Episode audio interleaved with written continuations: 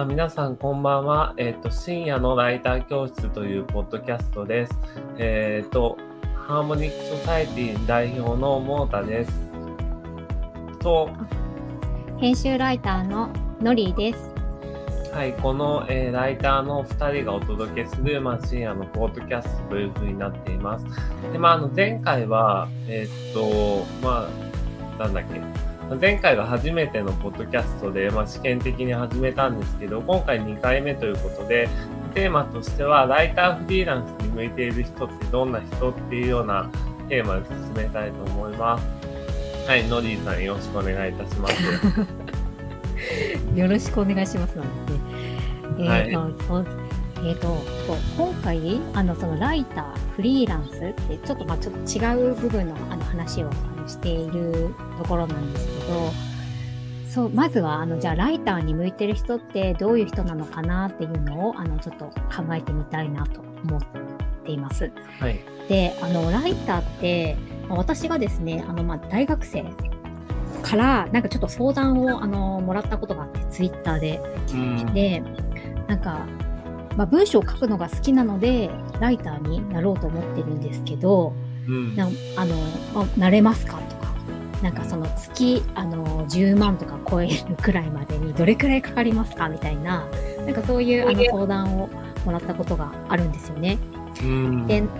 でなんか私ちょっとその時思ったのがうーんまあなんかその文章を書くことが好きっていうこととうん。あとそのライターに向いてるかどうかっていうのはちょっと別の話なのかなってうん。私は思ってるんですよなるほど、ね。なるほど。はいまあ、っていうのはそのライターってそのどういうまずねどういうものをこうイメージしてるのかっていうのでこう全然こう、あの向き不向きとかも変わってくると思うんですよ。うん。で例えばなんなんだろうななんかその、まあ、本当にライターってこう日本語で言ったら書く人じゃないですか。そうですね。はい、だからなんかすごいそういうあの風に捉えるとなんかコラムニストみたいな人だったりとか、はいはいはい。あのまあ小説家みたいな人とかあのそういう人も、まあ、ライターはライターだと思うんですよ。あの英うん英英語で言うとですね。うん。でなんかそういうふうにこう自分のその書きたいことをあの書けるっていうふうに思っててうん。あのそれでその、まあ、それこそあの前回はクラウドソーシングの話をしましたけれど、うん。あのクラウドソーシングとかに入っちゃうとなんだ全然自分が書きたいこと書けないじゃんみたいな、うっていうふうになるかなとも思ってて、はいはいはいはい。ああ、うんそれはありますね。はい、で実際なんかちょっとですね仕事があのオーバーフローした時に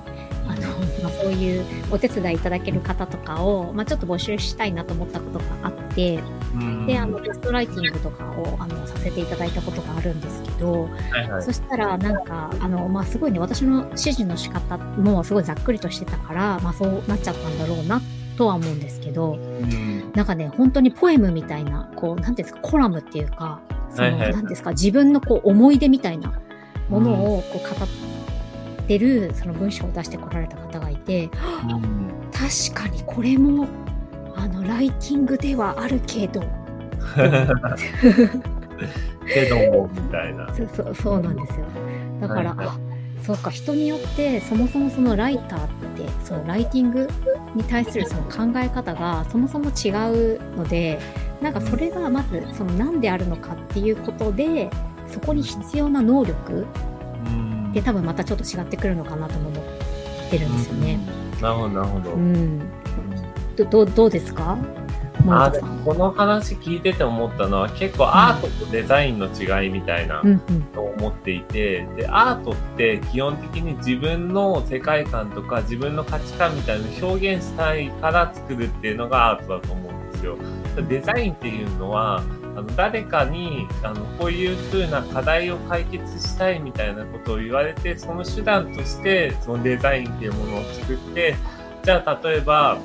あの、お客さん増やしたいんだったら、こういう広告のバナーのデザインにしましょうかみたいな、いわゆるデザイン思考とアート思考みたいな話に結構関わってくるんじゃないかなっていうふうに思っていて、デザイン思考の、あの、まあ、最大の目的は顧客に喜んでもらうことなんですね。要するに、クライアントワーク、まあ、お客さんの仕事なんですよ。でで、一般的にライター、フリーランスとかっていうと、小説家とかの方は多分アートに、アーティストとかに使って、一方で、あの、クラウドソーシングとかでライティングをするっていうのは、お客さんからこういう文章を書いてくれっていうのを、最大限お客さんの意図っていうのを読み取ってアウトプットを出していくっていうことがライターだと思うんで、その自分の表現したいことを出すっていう、まあ、ポエマーだとか、まあ小説家っていうのと同じイメージを持っていると多分つまずくなっていうふうには思いますね。はい、そうですかね。うん、今そのおっしゃっていたその顧客のその、まあ、やりたいことというかその課題解決に向けた、えっ、ー、と向けてその意図を汲み取るとかっていうところが大事だよっていう話。あの多分それがそのライターってその日本語の話とか以前に多分そこが一番大事ですなんじゃないかなって、あの思うんですよね。そうですよね。はい。だからまあ今回あのライター、フリーランスに向いてる人っていうふうに言いますけど、うん、フリーランスだからってこう自由に何でもかんでも自分の好きなようにやっていいかっていうとそうじゃなくて、基本的に自由と責任っていうのはコインの裏表みたいな関係で、自由にフリーランスとして活動したいんだったら、ちゃんと責任持ってクライアントの成功に貢献するようなアウトプットを出さなきゃいけないんですね。だからそこら辺のプロ意識とか最低限の意識の高さみたいなのは、ライター、フリーのライターにも求められるし、フリーランス全般において言えるんじゃないかなっていうふうには思います。やっぱり自分のやりたいことだけやって自由にしたいんだってだけだと、やっぱ仕事をどうしてももらえないんで、まあ、でも、あのまあ、だから、初めからじゃあそういうマインドがついてるかっていうと、僕も割と最初は自分の表現したいこととか自己実現の手段としてフリーライターみたいなのをちょっと選んだみたいなところがあったんですけど、ただ経験を重ねていくうちに、やっぱそれじゃダメだなっていうふうに気づいて、まあ、クライアントのお客さんの成功のために、まあ、どういうようなライティングをすれば一番お客さんが喜んでもらえるか、またそのお客さんがターゲットとしているユーザーさんにどうしたらその僕のライティングっていうものが届くかっていうことを意識することによって、まあ、順調にキャリアが歩んできたっていうようなところがあるので、初めから、あの、まあ、その人のためにやんなきゃいけないんだっていう考えを、まあ、初めは持た乗ってないかもしれないです。次第にやっていくうちにそういうマインドがついてくるので、まあ、そういう意味で言うと、まあ、あの、あんまりこう、かたくなじゃない人っていうのは結構向いてるんじゃないかなと思う。だから、例えば自分はこういうのが表現したい、それができない、だからやめるみたいなんじゃなくて、あ自分は表現したいと思ってたけど、実際求められてるのとか、フリーライターとかフリーランスっていうのはこういうようなお仕事なんだ、じゃあ自分をこういう風に変えていこうみたいな、そういうこう環境に合わせた、その、えー、まあ、変化っていうものに柔軟に対応できる、まあ、そのフレキシビリティみたいなところが結構フリーランスにおいては重要なんじゃないかなと思います。ノディさん、そこら辺は、そうなんか始めた頃から今になるにあたってこう変わったこととかあります、自分が？まあそうですね。今のあの諸田さんの話、話を受けて思ったのは、まあ確かにそう。あの最初は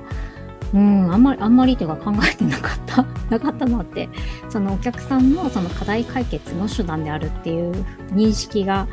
なく、なかったなって。だからそれこそね、そのやっぱりクラウドソーシングとか使って、あの、まあ、なんていうか、特にそれこそフィードバックとかもなくて、こう、ただ書いたら、書いて納品して何、それで終わっちゃってたら、そうしたら、なんかそれが良かったのか悪かったのかとか、お客さんの役に立ったのか役に立ってなかったのかとかが、まあわからない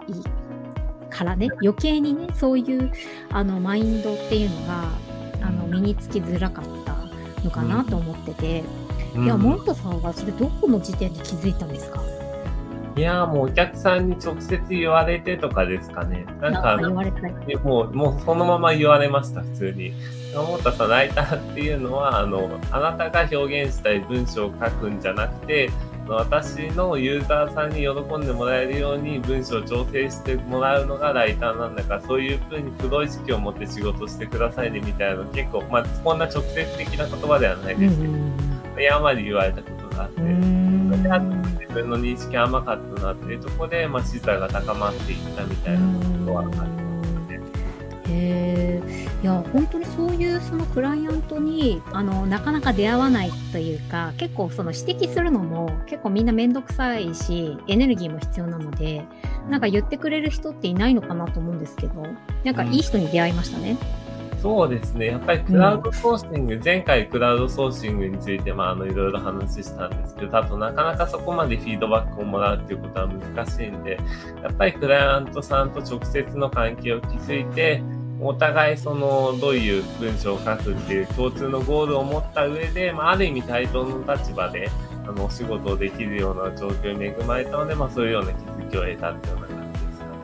で、まあ、あの、ライターフリーランスに向いてる人って、僕なんか一時期 TikTok やってて、ちょうどライターフリーランスに向いてる人って、まあ、ライターに向いてる人ってどんな人っていうのをちょっとやったんですけど、一つは結構こう、敏感な人が向いてるかなっていうふうなのを思っていて、どっかあの、最近ちょっと増えてると思うんですけど、HSP みたいなのあるじゃないですか。なんだっけな。 highly sensitive person ですか？あ、そうです、そうです。なんか、だからめっちゃ敏感な人みたいな。だから例えばこういっぱいグループがいてこう話してて一人喋っていない人がいるとなんかこう落ち着かないとか、うん、異常に他人の反応をこう考えてしまってなんか落ち着かないとか。そのめちゃめちゃ敏感な人っていると思うんですけどライターって結構あの、そういう人に向いてるんじゃないかなっていうふうに思っていて、やっぱりいいライティングの文章っていうのは、その、文章が届くそのターゲット、まあ、あの、業界用語でペルソナとかって言ったりしますけど、そのペルソナの気持ちに寄り添って、まあ、その人にとって一番読みやすい文章だとか、その人の課題が解決するような文章って書くのがあるので、相手側に立った想像力っていうのがめちゃくちゃ必要なんですね。その時に、その highly sensitive person の人は、常にこう相手の立場に立って、あの、どういうふうに考えてんだろうみたいなのを結構思ってるので、あの、そういう意味で結構ライターの素質はあるんじゃないかなって思います。僕一時期、ライターのその交流会みたいなのを主催してたんですけど、なんかこの中でもやっぱりその HSP ですっていう人はすごい多くて、なんかそういう人もあのライターに向いてると思うし、なそうですね。逆に、あの、まあ、ライターのコミュニケーションって、まあ、あの、オフィスに行って、その、ガンガンこう常に24時間、24時間じゃないか、勤務時間、あの、電話が鳴り響いてたり、人の声がしてたりっていう、すごい刺激が多い場所っていうよりも、割と自分でこう集中できる環境とか、静かな環境とかを設定できるんで、まあ、割とそういう刺激とかに弱くて、そういうオフィスみたいな場所にいるとすごい疲れちゃうみたいな人に、仕事的にも、まあ、向いてるし、環境的にも結構向いてるところはあるんじゃないかなっていうので、そういう人にフィットするし、うん、そういうので逆に悩んでる人がライターっていうものに出会うと、意外と転職かもって思う率が高いのかなっていうのはなんとなく思います。うん、そうですね。なんか、あのなんだっけ、ちょっと最近のあの流行ってる、流行ってる本というか、そのベストセラーになってる本で、え、ー、と、なんか静かな人の戦略書とかっていう、なんか台湾の人が書いた本があって、で、なんかそれの中にこう外交的な人と内向的な人みたいな、まあ話があって、で、なんかその人は、あの、その人書いてる人自身は内向的な人で、だからなんかそもそもこう人の前に出て話をするみたいなことだったり、なんか人と、あの、まあ、ななんだろう、こう積極的に外に出て、なんかワイワイガヤガヤしてるのが好きな人っていうのが、なんかこう、社交的ってこう世間ではね、そういうふうに思われてる。だけども、その内向的な人はそれを真似しちゃうと、あの辛くなっちゃうから、だから内向的な人は内向的な人の戦い方があるみたいな、なんかそういうことを書いてる魔法があったんですね。はいはいはいはい。うん、だからなんかちょっと今の話を聞いてそれをなんか思い出しました。うん。なんかでもライターの人って結構敏感な人とか多いと思いません、うん、結構周りの人とかどうですか、うん、えー、いやどうどう 周りにあのそういう中にライターの人があんまりあのいない。いあのリモートであの仕事してるだけだとわかわかります？そういうのって。あまあでもそうですね、僕が結構交流会とか、そういう自分で主催してるイベントとかに結構参加したんで、結構僕横のライターのつながりみたいなのが結構あって、でそういう HSP ですみたいな方が結構多かったんで、いいと思います。ただ、まあ内向的なんだけど、ただライターって誰にも、あの、関わらずに仕事できるかっていうと、うんそうですね、全然そうじゃなくて、うん、めちゃめちゃ人とコミュニケーション取る仕事なんですね。うん、例えば、まああの、まあ、クライアントともちろん連絡取るって言った時も、まあ、そのクライアントにもいろいろな、あのまあ、人がいて、まあ、広報担当者であったりとか、経営者の方と直でやり取りするとか、またまた編集者だったりとか、もう本当あと取材とかをやるってなったら、あの、もう、なんていうか、社交性の塊というか、あの、ある意味こう、めちゃめちゃ自分で場を取り仕切らなきゃいけないんで、コミュニケーション苦手ですとかっていう人は結構大胆にはきつい。だから、その僕のなんとなくイメージしてるのは内向的でなかなかこう天才なんだけど、ただ、あの、コミュニ人と話すのはそんな嫌いじゃないとか、仲良くなる人と、仲良くなった人とはいっぱい喋っちゃうみたいな人が結構僕の中だとライターに向いてるのかなって、なんとなくイメージがあります。でもそれありますよね。まあ、実際の、あの、コミュニケーションっていうのはライター業務でめちゃめちゃ発生しますよね。そうですね。だからさっきのそれこそそのフィードバックがあの一つ取ってみても、まあ、それに対してななんだろうあの、まあ、多分ねその指摘にもあの適切な指摘とそうじゃない指摘があってでそのまあそれでうまいことなんか変に全部がそうですね分かりましたってやらなくてもいいと思いますしでもかといってなんかそのちゃんとした意味のあるフィードバックなのになんかいや何言ってんだみたいなペーっていうのでも多分あの良くないんだろうなって。いやそれこそそれの返し方とかがなんかその問われるっていうか、うんなんかそういうところもコミュニケーションなのかなって思いますね。そうですね。まあ、あとはやっぱり謙虚さみたいなのも一つ大事だと思っていて、まあ、ライターって、まあ、あの、めちゃめちゃフィードバックを受けるというか、まあ、いろんな人からこう赤入れというか、自分の書いた文章に対してもっとこうした方がいいっていう指摘を日々受けるので、まあ、あの、日々、あの、自分が、まあ、あの、ライティングした時は、あ、もうこれ完璧な文章だとか、自分これできたの天才じゃないとか、もう徹夜明けで書いた文章とかそうですよね。深夜で範囲になってて、書き切って、あ、もうこれ完璧だわ、みたいな。絶対いい文章だ。まあ、大概遂行とかって言って、まあ、次の日とか読み返すと、これちょっと恥ずかしいこと書いてるのってなるんですけど、まあ、あの、それで出しても、やっぱりこういう観点でこの文章をこう、こう直してくださいみたいなの言われるんですよ。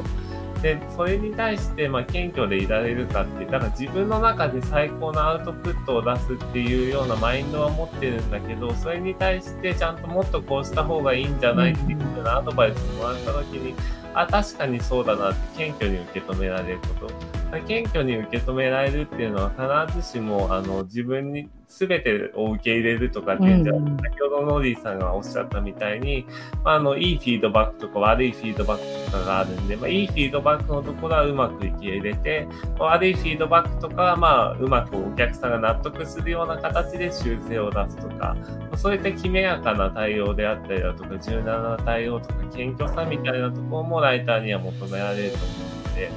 そうなってくると、ライターって結構求められる能力も、まあ、単純に書く能力だけじゃなくて、うん、今言ったみたいに謙虚さだったりとか、コミュニケーション力だったりとか、結構いろいろな要因があったりするので、まあ、あの、一概に、まあ、すごい書くのが得意だから、ライター向いてるかっていうと、必ずしもそうではないっていうところは、あの、例をしておきたいようなところです。うん、そうですね。まあ、なんかその、まあ、ちょっとねそのまあライターのあの話からあのフリーランスの話にあの移っていきたいなってあの思うんですけど、うん、なんかフリーランスにとって一番大事な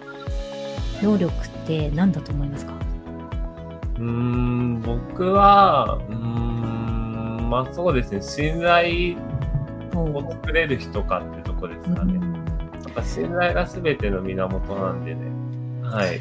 その信頼っていうのはなんかどういう意味でなんかもうちょっとそれをこう分解していくとどういう要素が信頼を作っていくっ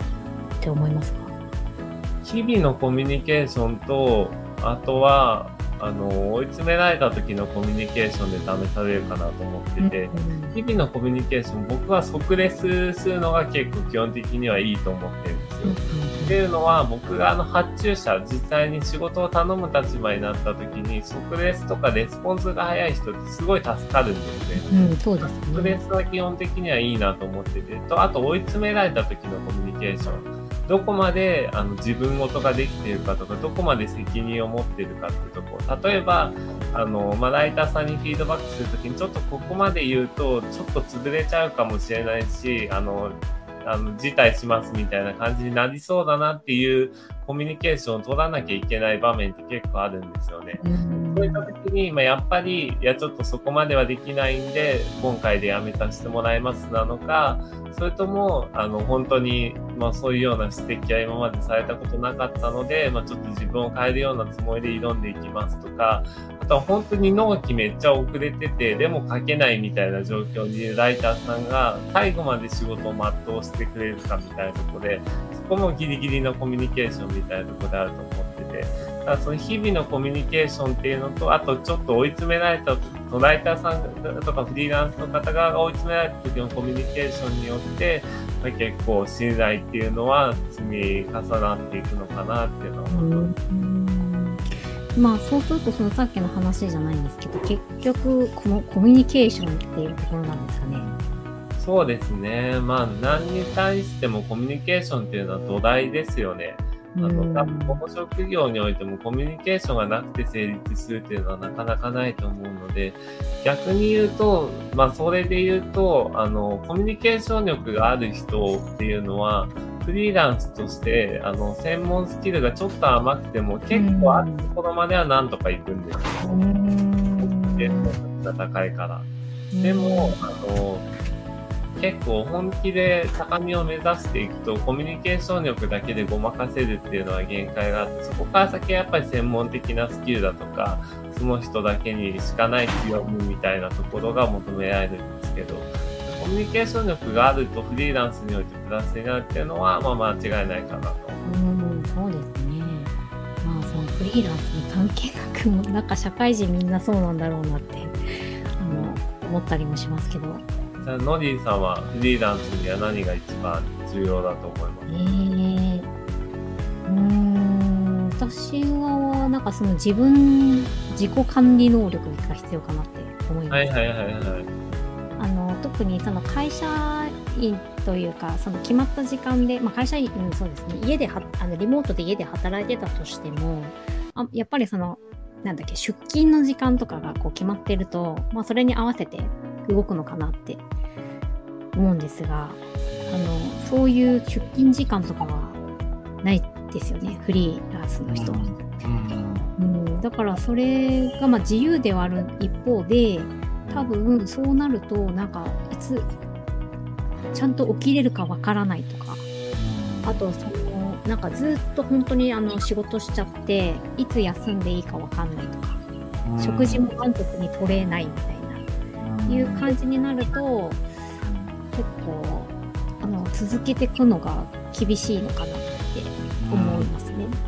なるほど。じゃあ結構ノーディーさんはその働く時間とか自己管理能力みたいなところ気を使ってますか？そうですね。あの、だから、あまあそう、本当に始めたばっかりの時は、まあまだその、若かったって言ったら変ですけど、やる気、いや今も今もやる気はあるんですけど、今よりも若かったってこともあるから、5年くらい前とかからですね、あの、無理できたんですよ。ななんだけどもあのやっぱりそれそういう生活ずっとそのなんかずっと、まあ、特にねクラウドソーシングとかやってずっとやってると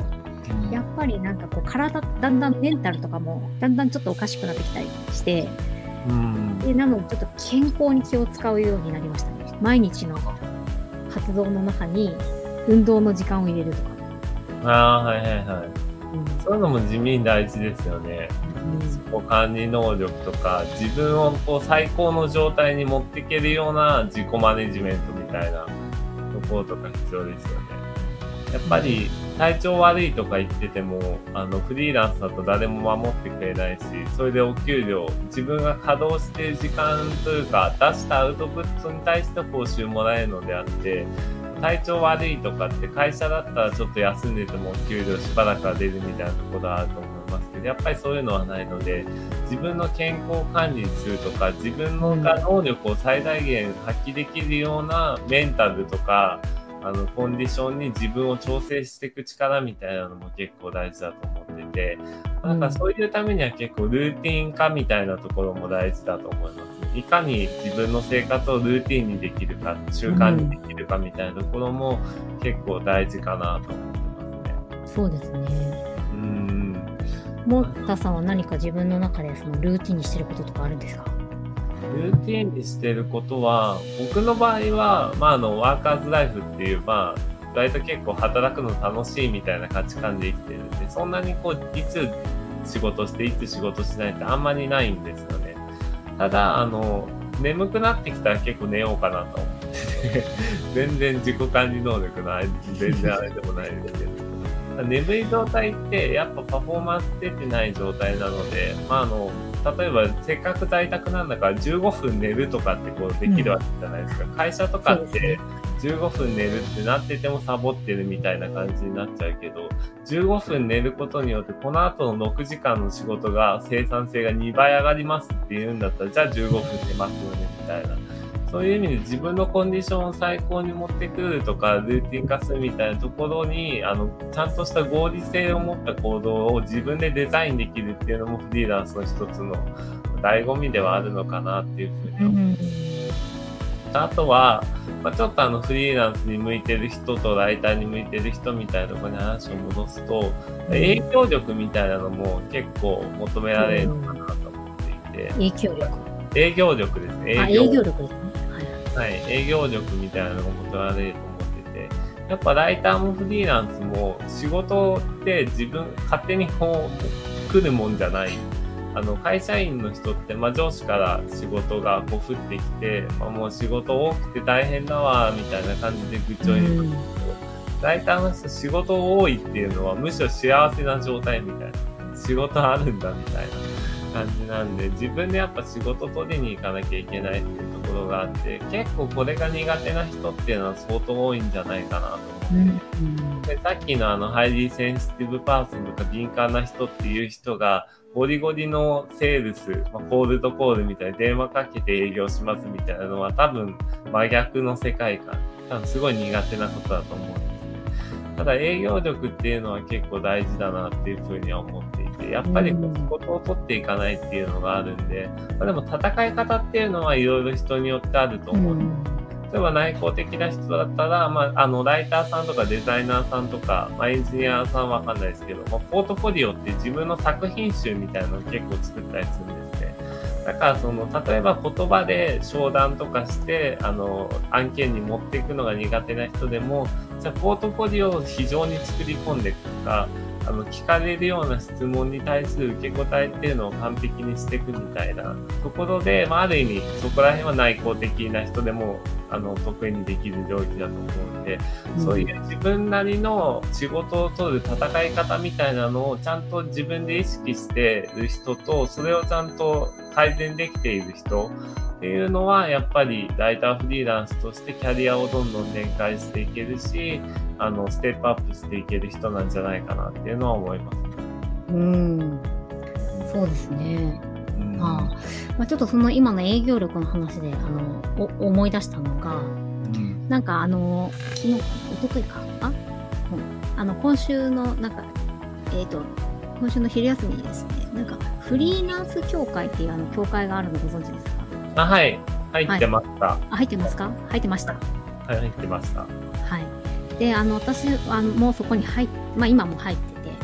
でなんかあのフリーランス新法っていうのがあの今年の5月？5月？なんか確かゴールデンウィーク前にあの決まったと思うんですけど、うん、なんかそれの内容をまあ説明する分かりやすく説明するみたいな会があったんですよ。うん、でなんかそれに出て出てなどういう内容なのかなと思って聞いてたんですけど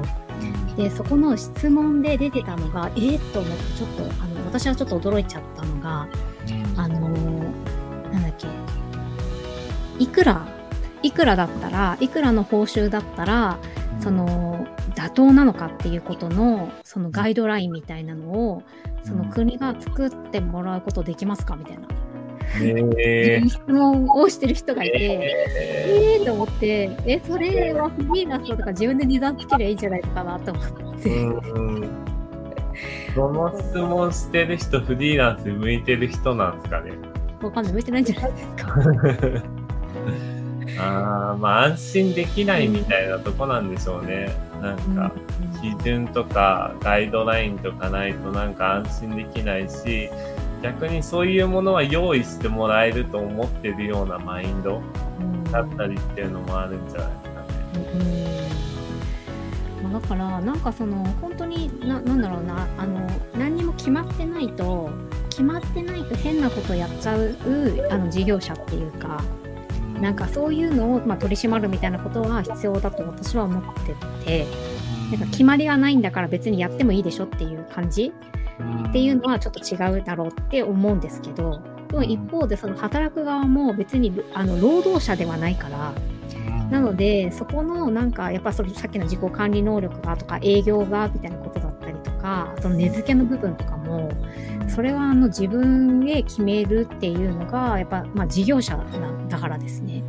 だからなんかあーってあそういう質問があるんだっていうちょっと驚きました。そうですね。うん確かにそういう質問しちゃうんだろうな。会社員とかのマインドだったら、なんかそういうもの用意しておいた方が自分が安心できるから当然用意してくれるだろうみたいなマインドでいると、まあ、もうフリーランスって全然、あの、なんていうのかな。もう会社員ってやっぱ全然違うので、あの、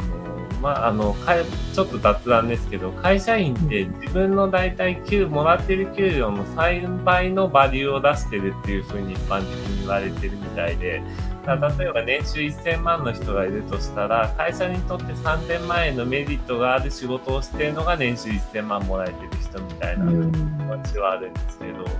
なんかフリーランスだと、あの、逆に、その、自分の稼いだお金っていうのはもうほぼイコール、あの、自分が、その、出してるバリューの、バリューというか価値の値段みたいなところがあるんで、やっぱ基本的にもらってるお給料の3分の1くらいだったりするんで、しかも会社員と比べてめちゃめちゃ安定してない、不動産の審査とか、なんだろう、なんかわかんないですけど、住宅ローンとかやったら、まあまあ、なかなか社会的信用度は低いっていう中でやっていかなきゃいけないっていうのは、圧倒的にリスクが高い状況なんですね。うん会社員と比べて。で、それもしかも自分の専門スキルだけじゃなくて営業力とか、ルーチン、ルーティン化する力だとか、あとは、まあ、あの、そういう他人のコミュニケーション力だとか、そういうものを求められるっていうので、求められる能力の割にめちゃめちゃリスクがあるし、しかもライターってそんなに稼げないみたいなところがある中で、なそれでもライターをやり続けるのはなぜかみたいなところはあると思っていて、うん。うん。で、なんかそこのちょっと思いみたいな部分で言うと、僕は結構その文章に助けられたなって思うことが多くて、やっぱり小学校の頃とかあまりこう仲いい人とかもいなくて、まあちょっとなんなら不登校とかになったりとかもして、中学とか高校もなんかもう周りみんな宇宙人なんじゃないかなっていうくらい気が合わなくて、あ。先生も尊敬できる人がいなかった中で、僕はあの本をすごい読んでいました。あの小説を本当に小4くらいの頃から村上春樹とか村上龍を読んで、あのそれで、あのまあ、親とか、まあ、親すごい好きですけど、まあ、あと先生とか友達とかとも全然意見も価値観も合わないけど、本の中だけはなんか自分にのに合うみたいなところがあって、結構ずっと高校卒業するくらいまで本にずっと助けられてきたなみたいな。なんか昼休みとかずっと図書館に行ってたみたいな感じなんですけど、中で結構こう本とかを文章に恩返ししたいなみたいに思って、なんか今まで自分がすごい文章に助けられてきたから、なんか文章とかに、なんか本を書きたいとか一時期思ってたんですけど、今はちょっと何とも言えないんですけど、あのまあ、ちょっとそういう意味で文章に恩返ししたいみたいな、そういう思いがあったからこそ結構頑張れたのかなっていうところもあったり、いろいろさっき言ったみたいにリスクめっちゃあるけどなかなか稼げないし能力を求められるっていうような状況の中でも、文章だけは僕の人生においていつも味方でいてくれたみたいな、なんかそういうなんかエモい気持ちが多少あったから、なんとか、まあ6年間くらい僕はフリーライターやりましたけど、続けられたのかなと思いますし、あと本を読んでたっていうのが意外とやっぱライティングでもあってたのかなっていうのはあって、やっぱり、まあ、芥川賞の、ま本とか、あん。ま文体とかは参考にならないと思うんですけど、やっぱり本読んで読解力とかがあると論理的に物事をまとめる力とかある程度身についたりとかそういう意味で言うと、まあ、何かそういう、まあ今2つ話があって、ちょっとそのライターとかっていうのに自分だけの特別なエモさみたいなのを抱けるかみたいなとこと、あとはこう、本をいっぱい読んできたかとか、うん、素敵な思考力を身につけてきたかみたいなのも結構、この中のトピックに加わるんじゃないかなと思う。うん、確かにそうですね。だから、なんかその、なんですかね。なんか読ませるテクニックみたいなことって、多分、まあ、あるはあるんですけど、でも結局それって、あの、うん、多分書き手の今までのこう蓄積みたいなこととか、うん、やっぱりそのか、なんですかね、考え方とか、まあ論理的な部分とか、なんかそこがあの結構大事かなって私は思ってて、だから、なんだろうな、あの、やっぱりその本読んでたかどうかって、うん、大事な気がしますね。うん。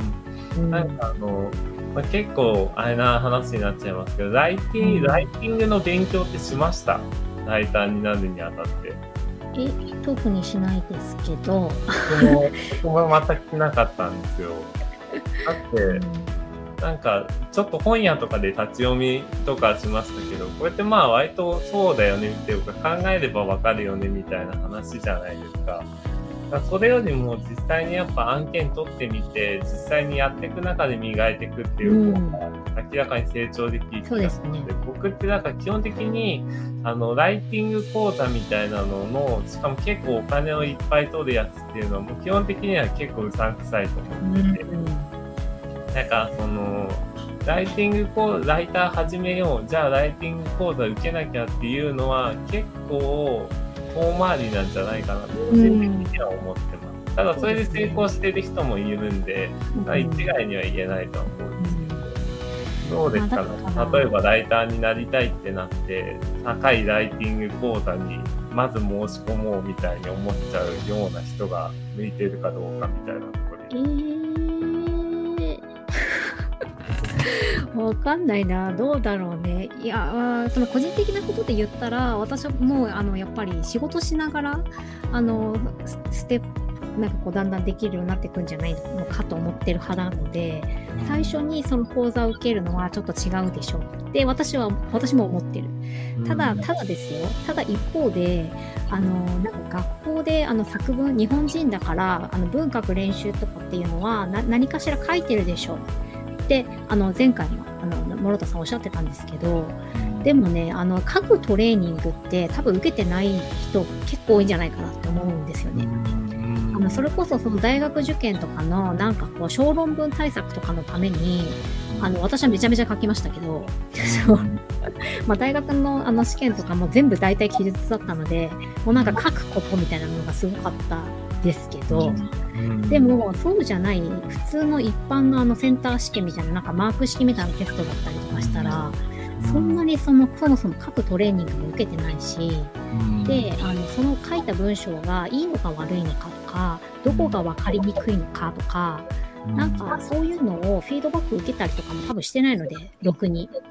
あの先生とかもなんか花丸とかなんか いいねとか多分そういう感じだったんじゃないですか。じゃないですか？小学生ぐらいの時とかって。ああ、じゃあ本当に各トレーニングとかを今まで全く受けたことがないっていう人にとっては、うん、ライティング講座みたいなのも結構機能する必要があるみたいな、うん、かもしれない。うんあとなんか僕が思ったのは結構本質を見極める力みたいなのが結構大切かなと思って、まあフリーランスもそうだし、フリーのライターもそうだと思うんですけど、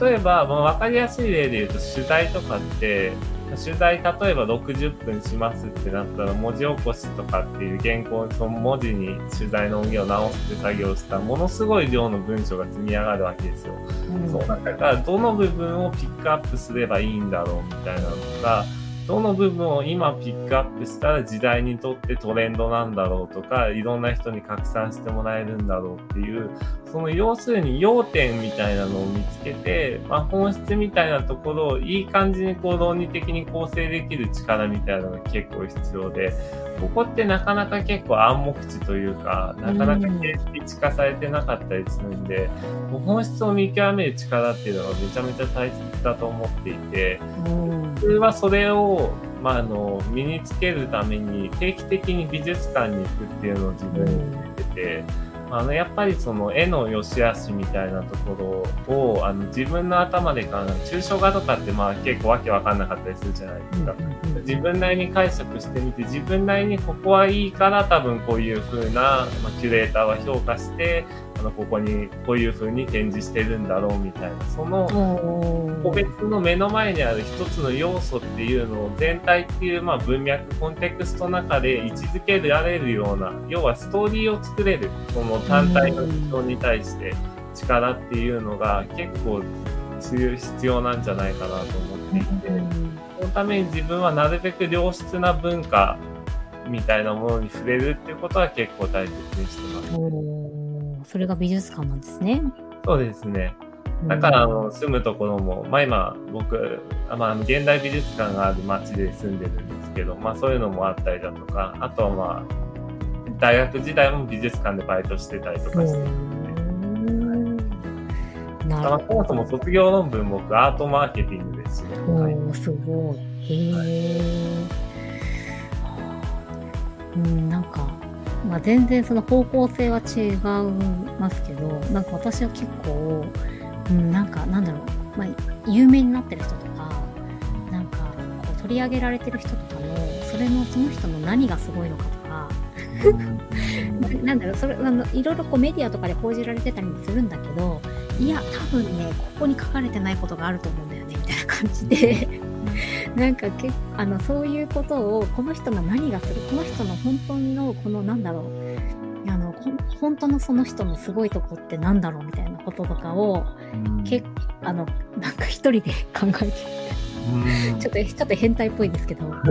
でも、あれですよね。一般の常識みたいなことだけじゃなくて、ググればわかるでしょとかじゃなくて、自分の中で考えられる人、自分で考えられる人みたいなことですよね、多分。うん、かもしれうん、そう、だから自分、そうかもしれない。自分の中でその人、なんか、ここで、すで、だからこの人のこれがすごくて、じゃあ今は自分がこんだけ離れてて、この人と。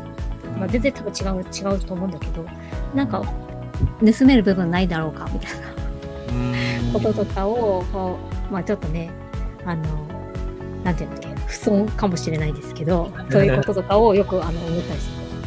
いやでもそういうのめっちゃ大切だと思いますね。うん、なんかやっぱり他の人が思ってるようなこと書いても差別化できないんで自分なりの解釈とか自分のエッセンスみたいなのとか自分の着眼点とか自分の切り口みたいなのを文章に入れていくっていうのがやっぱすごい大切だと思うのでそこら辺は自分の頭で考える、まあ、あの力みたいなのはすごい大切だと思いますね。まあ、そんな感じで、まあ、お時間も大体40分くらいだったので、そうそうまとめに入ろうと思うんですけど、まあ、フリーランスとかライターっていうのは、まあ、会社員に向か比べるとまあめちゃめちゃリスクがありますと。で、まあ仕事も降ってくるわけじゃないし、ガイドラインとかが与えられているわけじゃないので、あの単純な文章力だけじゃなくて、コミュニケーション力とか営業力とか本質を見極める力とか自分の頭で考えるとか、いろいろな要素が求められますと。それでもやっていくっていうその原動力とか実際に続けられているっていう人にはやっぱりこう何かこう文章に対する思いみたいなのもあるんじゃなかろうかみたいな話もまあありつつ、まあ、あの結局はまやっぱり自分で考えられる力とか、まあ、やっぱ自走できる力みたいなのが結構大事なんじゃないかなみたいな感じで、まあ、ちょっと簡単にまとめちゃいましたけど。ふうに思った、思いました。はい。っていうような感じですかね。そうですね。はい、うんじゃあ、そんな感じで、あの、この深夜のライター教室、まあ、毎週、えっと、まあ、元フリーライターの、えっと、モータと、まあ、今のライターの、えっと、ノディが、まあ、お届けしている番組なんですけど、これからも続けていくので、ぜひぜひチャンネル登録などしていただけるとありがたいな、というふうに思います。はい、じゃあそんな感じで、まあ、2回目ですけど、本日はノーディーさんありがとうございました。ありがとうございました。